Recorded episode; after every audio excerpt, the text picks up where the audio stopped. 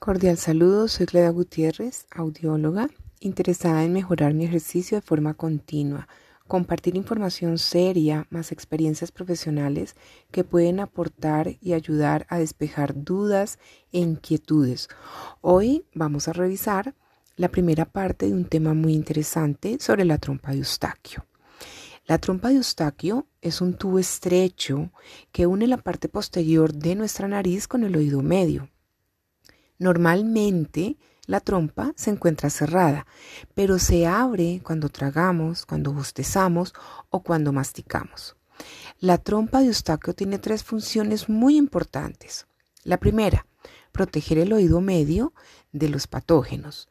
Nos ayuda a ventilar el oído medio y nos ayuda a mantener la presión del aire igual a ambos lados del tímpano nos ayuda a nivelar la presión interna de nuestro oído medio con la presión atmosférica. Esto ayuda a que el tímpano funcione y vibre correctamente. Y nos ayuda también a drenar secreciones que estén ah, en el oído medio y que no son parte de él. Hay una patología importante que envuelve lo que tiene que ver la trompa de Eustaquio y es la disfunción de ella. Se entiende como disfunción de trompa de Eustaquio la incapacidad que puede tener la trompa para realizar adecuadamente las funciones que mencionaba anteriormente. La función y los mecanismos en la trompa nos van a dar una alteración funcional que aún hoy en día se sigue investigando y que no se entiende del todo de forma completa. Estas disfunciones pueden ocurrir cuando el revestimiento mucoso de la trompa se inflama y no permite que se tenga una buena apertura y un buen cierre.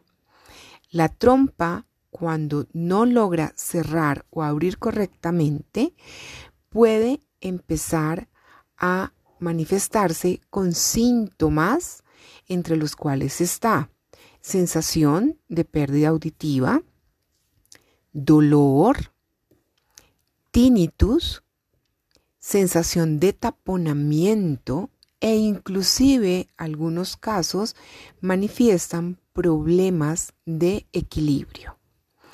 Estas alteraciones de la trompa de Eustaquio a largo plazo van a tener una asociación en daños en oído medio y en tímpano.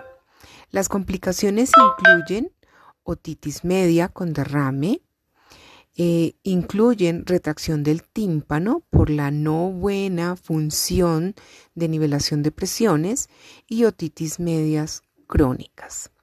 La permeabilidad anormal de la trompa se conoce como una trompa de Eustaquio patulosa. Quiere decir que permanece abierta de forma intermitente y provoca un sonido de eco o sensación de latidos del corazón, mayor percepción de la respiración y del habla en la persona. Es decir, que muchas personas que se quejan de tinnitus, en esencia, tienen un problema de función de la trompa de Eustaquio. Este es un tema muy interesante que cada día toma más y más fuerza con investigaciones.